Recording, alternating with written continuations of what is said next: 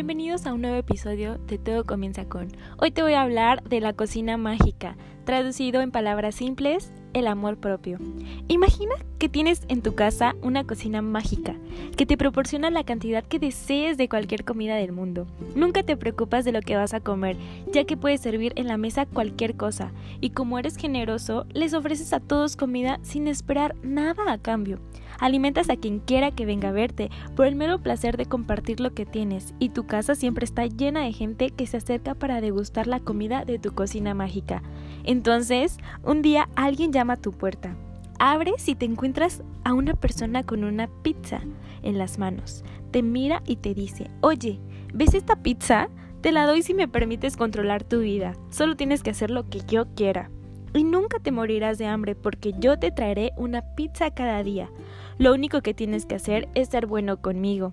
¿Te imaginas tu reacción? Solo con pedírselo a tu cocina obtendrías la misma pizza o incluso mejor y esa persona te está ofreciendo comida a cambio de que hagas lo que ella quiera. Lógicamente te echarás a reír y le dirás no gracias, no necesito tu comida, tengo toda la que, la que quiero aquí en mi cocina a unos pasos. Entra y te daré de comer sin pedirte nada a cambio. Pero no voy a hacer lo que me pides. No me voy a dejar manipular a cambio de una pizza. Ahora imagínate exactamente lo contrario. Llevas varias semanas sin probar bocado, estás muerto de hambre y no tienes dinero para comprar comida. Entonces llega esa persona con la pizza y te dice, oye, aquí hay comida, te la puedes comer si haces sencillamente lo que yo quiero. Hueles el aroma que desprende mm, y estás hambriento. Decides aceptar y hacer cualquier cosa, baba. Tras hincarte el diente a la pizza, la persona te dice, si quieres más te daré más, pero tendrás que seguir haciendo lo que yo quiera.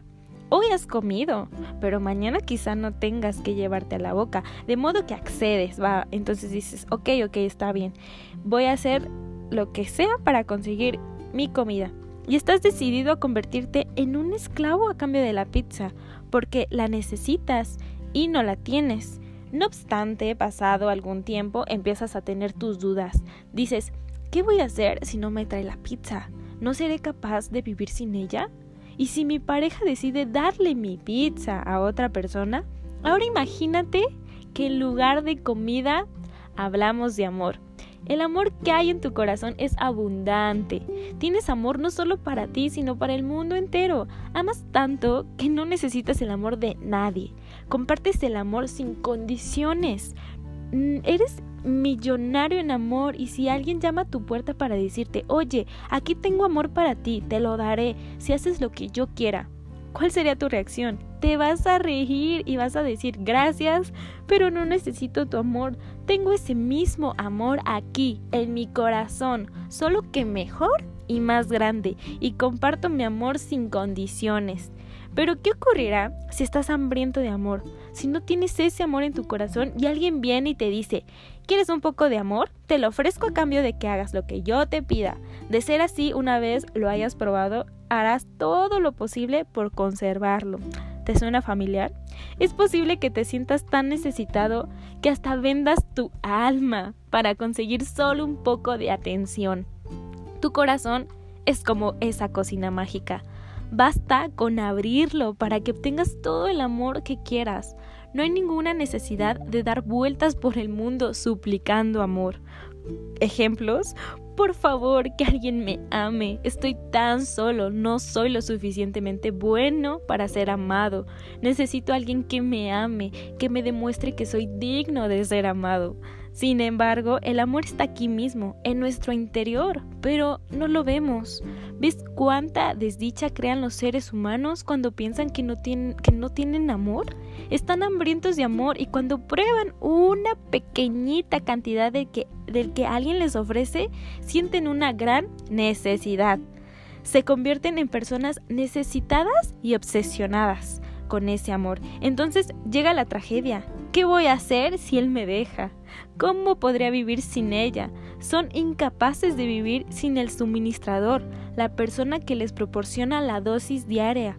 Y como están hambrientos por esa pequeña cantidad de amor, permiten que otra gente controle sus vidas, obviamente. Permiten que otra persona les diga lo que tienen que hacer, lo que no deben de hacer, cómo vestirse, cómo no vestirse, cómo comportarse, cómo no comportarse, qué creer y qué no creer. Ejemplo, te amo si te comportas de esta manera, si me permites controlar tu vida, solo si eres bueno conmigo. De otro modo, olvídate. Claro, ¿cuántas veces hemos escuchado eso? El problema que tienen los seres humanos o que tenemos es que desconocen que poseemos una cocina mágica en nuestro corazón y todo este sufrimiento empezó cuando hace mucho tiempo cerramos nuestro corazón y dejamos de sentir el amor que reside en él. En algún momento de nuestra vida nos asustó amar porque creíamos que el amor era injusto, el amor duele, intentamos ser lo bastante buenos para otra persona, ser aceptados por otras personas y fracasamos. Ya hemos tenido dos o tres amores y el corazón se nos ha roto unas cuantas veces. Amar de nuevo significa arriesgarse demasiado. Por supuesto, nos juzgamos tanto que nos resulta imposible sentir amor por nosotros mismos. Y si no nos amamos a nosotros mismos, ¿cómo podremos siquiera fingir que compartimos el amor con otra persona? Cuando iniciamos una relación nos volvemos egoístas porque nos, sentimos, necesitados. Todo gira a nuestro alrededor. Somos tan egoístas que queremos que la persona con quien compartimos nuestra vida esté tan necesitada como nosotros. Queremos a alguien que me necesite a fin de sentir que nuestra existencia está justificada a fin de sentir que tenemos una razón para vivir. Y qué fuerte es esto. Pensamos que lo que buscamos es amor, pero lo que buscamos es a alguien que me necesite, alguien a quien podamos controlar y, y manipular. Pero esta guerra de control en las relaciones humanas existe porque fuimos domesticados para competir por el control de la atención.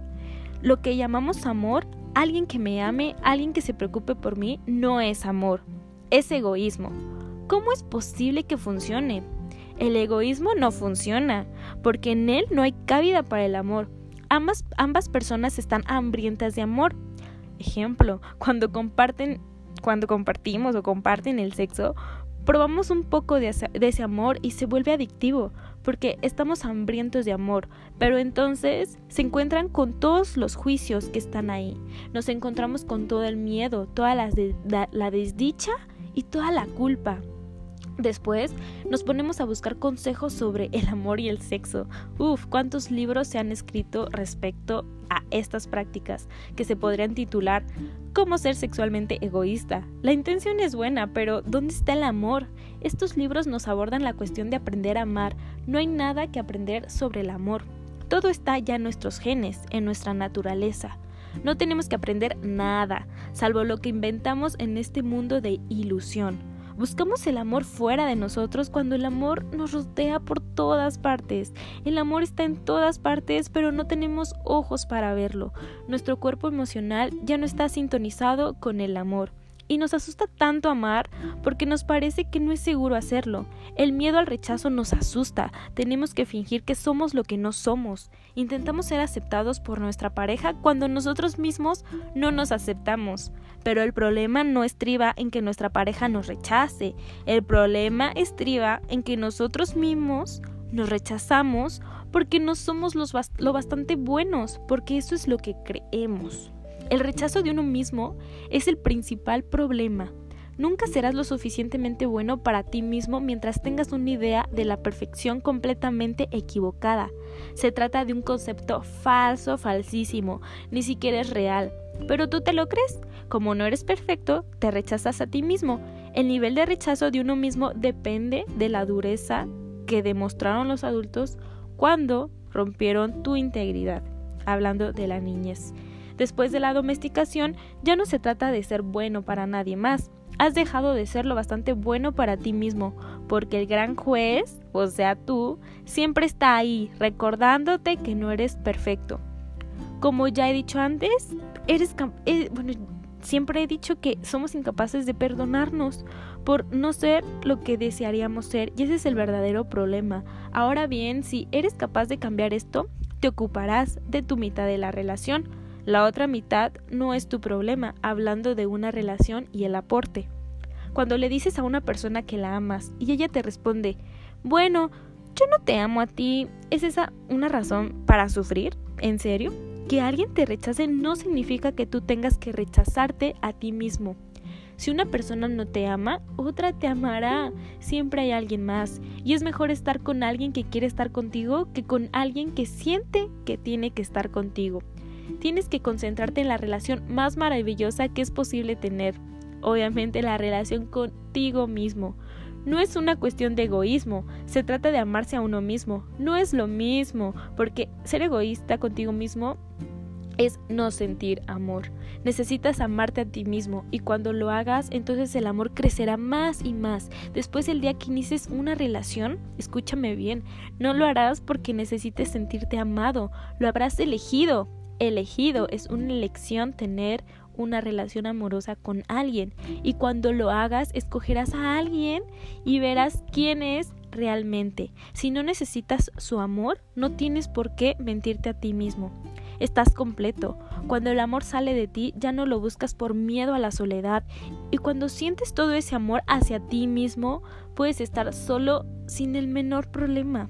Te sientes feliz estando solo y también te resulta divertido compartir. Si me gustas y salimos juntos, ¿es porque queremos sentirnos celosos? ¿Porque tengo necesidad de controlarte o tú tienes necesidad de controlarme? Si se trata de eso, créeme que no resultará nada divertido. Si voy a ser criticado o, juzgada, si me voy a sentir mal, entonces quizá mejor me quedo soltera y sola para el resto de mi vida. ¿En serio la gente se une para sentirse desdichada, para, poseer, para, para poseerse mutuamente, para castigarse, para ser salvada? ¿Es esa la verdadera razón por la que lo hacen? Evidentemente todas esas posibilidades están ahí. Pero, ¿qué es lo que buscamos en realidad? De pequeños, aproximadamente a los 5, 6, 7 años, nos sentimos atraídos hacia otros niños porque queremos jugar, divertirnos, pasarla chévere.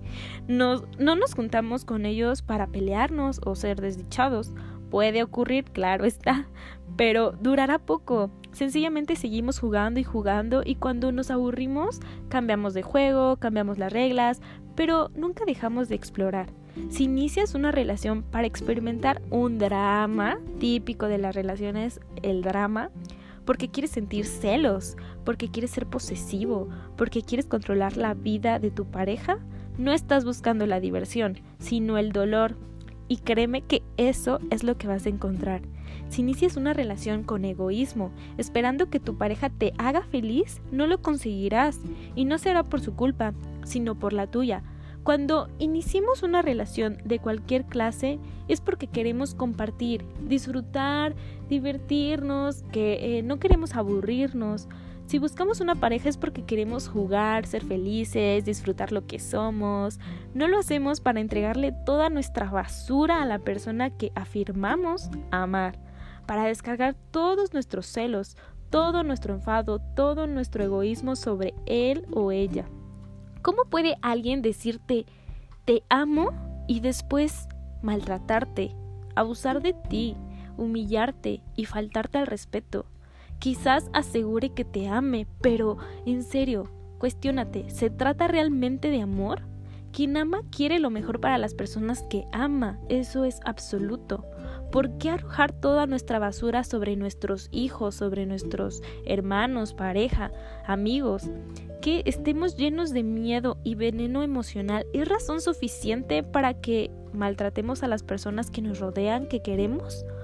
¿Por qué culpar a nuestros padres de nuestra propia basura? La gente aprende a volverse egoísta y a cerrar herméticamente su corazón. Está hambrienta de amor y no sabe que el corazón es una cocina mágica. Tu corazón es una cocina mágica. Ábrelo. Abre tu cocina mágica y niégate a andar dando tumbos por el mundo suplicando que te den amor. En tu corazón se encuentra todo el amor que necesitas. Tu corazón es capaz de crear amor, no solo para ti mismo, sino para el mundo entero. Puedes entregar tu amor sin condiciones, ser generoso con él, porque tienes una cocina mágica en tu corazón. De esta manera toda esa gente hambrienta que cree que el corazón está cerrado querrá estar siempre cerca de ti por tu amor. Lo que, lo que te hace feliz es el amor que proviene de ti. Y si eres generoso con tu amor, todas las personas te amarán. Si eres generoso, nunca estarás solo. Si eres egoísta, siempre estarás solo y no podrás culpar a nadie por ello, salvo a ti mismo. La generosidad te abrirá todas las puertas, pero no el egoísmo. El egoísmo proviene de la pobreza de corazón y de la creencia de que el amor no es abundante. Nos volvemos egoístas cuando pensamos que quizá mañana no obtendremos ni un solo trozo de pizza. Sin embargo, cuando sabemos que nuestro corazón es una cocina mágica, nos mostramos siempre generosos y nuestro amor se vuelve completo e incondicional.